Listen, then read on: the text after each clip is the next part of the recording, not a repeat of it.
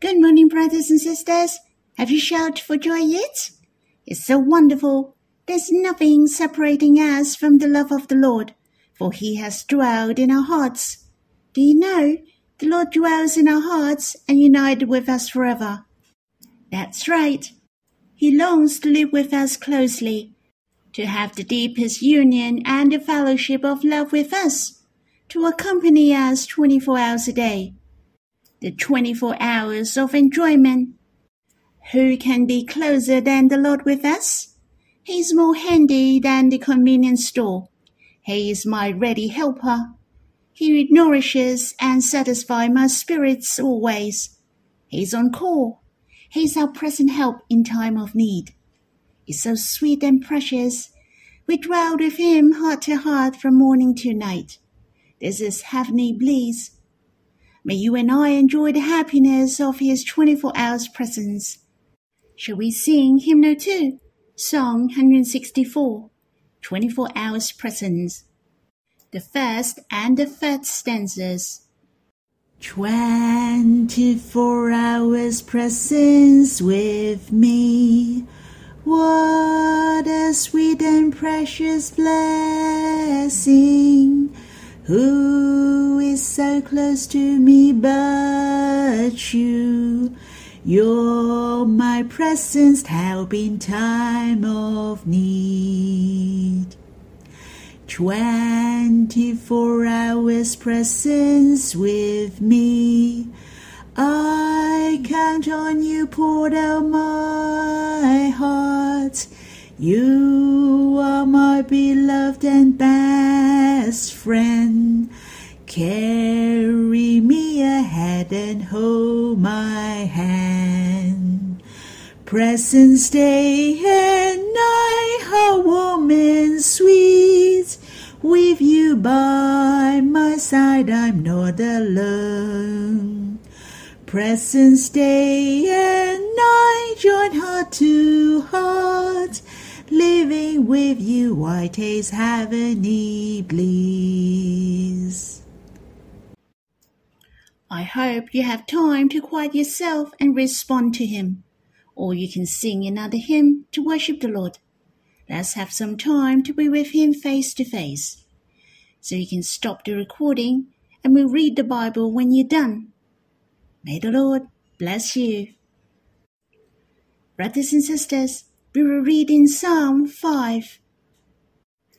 To the choir master for the flute, a psalm of David. Give ear to my words, O Lord Consider my groaning.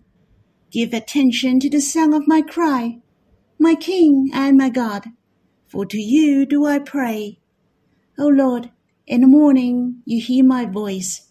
In the morning I prepare sacrifice for you and watch.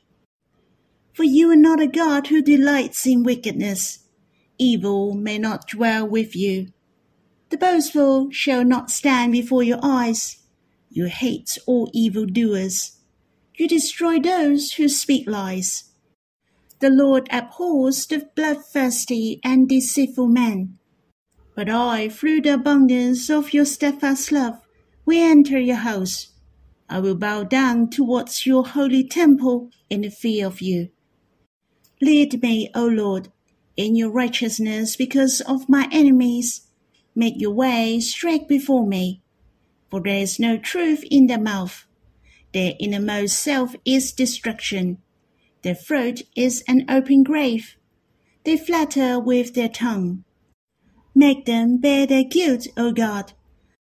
Let them fall by their own counsels, because the abundance of their transgressions cast them out, for they have rebelled against you. But let all who take refuge in you rejoice let them ever sing for joy and spread your protection over them, that those who love your name may exult in you.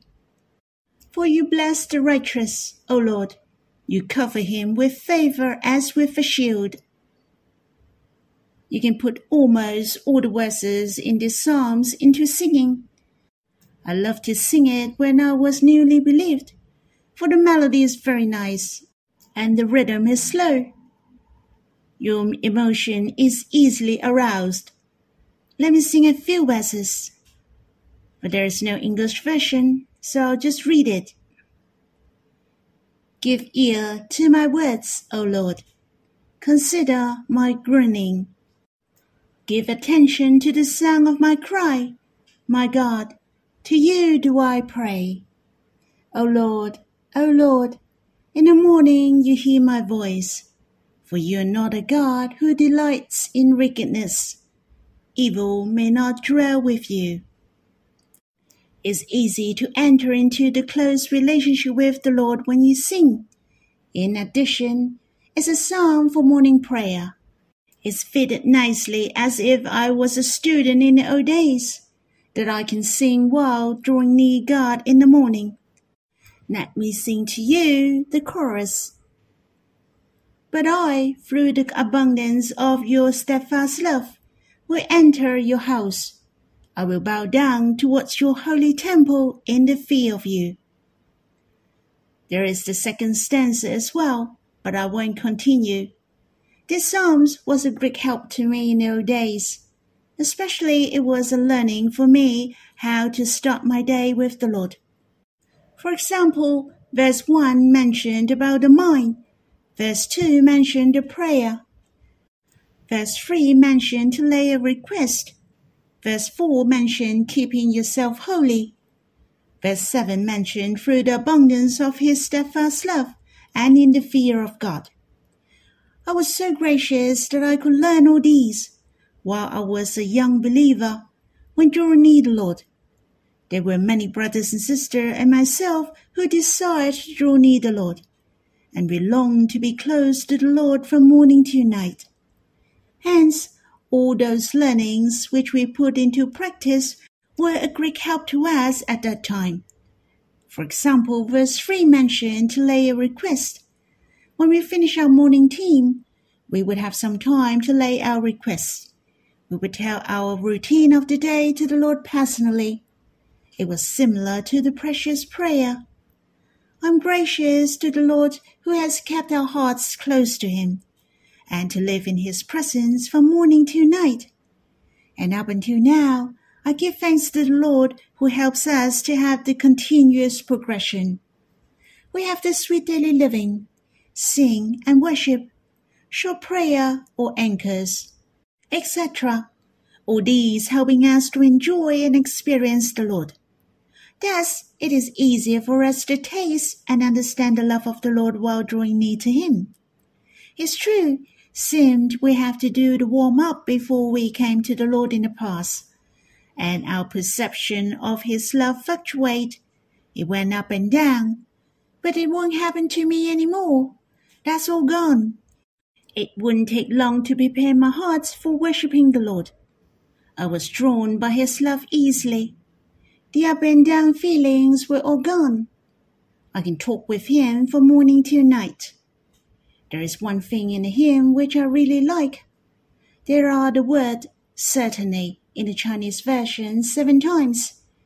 He has the certainty toward God in his Psalms. As you can see, David has the full confidence in God. He knew the heart of God well. He could see the heart of God to him. In verse 3 he mentioned, O Lord, in the morning you hear my voice. In the morning I prepare sacrifice for you and watch. He knew that God heard his voice, and surely he would prepare a sacrifice for God. He was taught the knowledge of God through experience God and gave him full confidence. And you will come to God with true faith.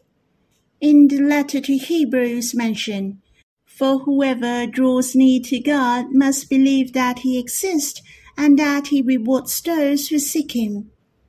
We shall believe God, and this is our first priority when we come to him. I would like to share with you my impression after reading this psalm. Firstly, in verse 1 to verse 3, it mentioned, My words, my song, my voice, my groaning. Obviously, is a reminder to us we shall keep our mind in the morning and think of the Lord, or call upon God with your voice so you can talk to him, sing to him, Set your heart and turn to God. Of course, there is a wonderful thing at the same time. He gives ear to me. He considers me. Just like in the Song of Solomon mentioned, my voice is sweet and my face is lovely. It is the enjoyment of Abba and the Lord when we draw near him. Cause we're the dear child of Abba and the Lord's love. If you pay attention in verse 1 to 3, then you realize one thing when you can hear my word, my groaning, the sound of my cry, my voice, all these sounds can be heard. And God is attentive to us. In verse 1, He gives His ear. In verse 2 mentioned, He gives attention. In verse 3, you hear my voice. It encourages us to pour out our hearts to Him more. Yet there is something silent in verse 1 to 3 as well, which is also very wonderful. That's my groaning and preparing a sacrifice. God knows whether it can be heard or it is silent. He pays attention to us and He does care, for He loves us and He's so good to us. I'm sure you have experienced God answers and hears your prayers.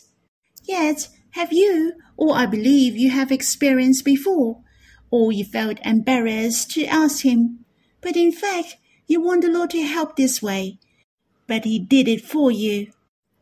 Hence, He knows you and understands your heart. Not because you got what you want, but you know the Lord loves you and cares for you. He knows you well that's what you want. Abba and the Lord cares for us very much. Even we haven't opened our mouth yet. He already know and consider my groaning. For his attention is on us. I really like verse 7. But I, through the abundance of your steadfast love, will enter your house. And David loves us. But I, or as for me in his Psalms, seems he is unique when will you use as for me?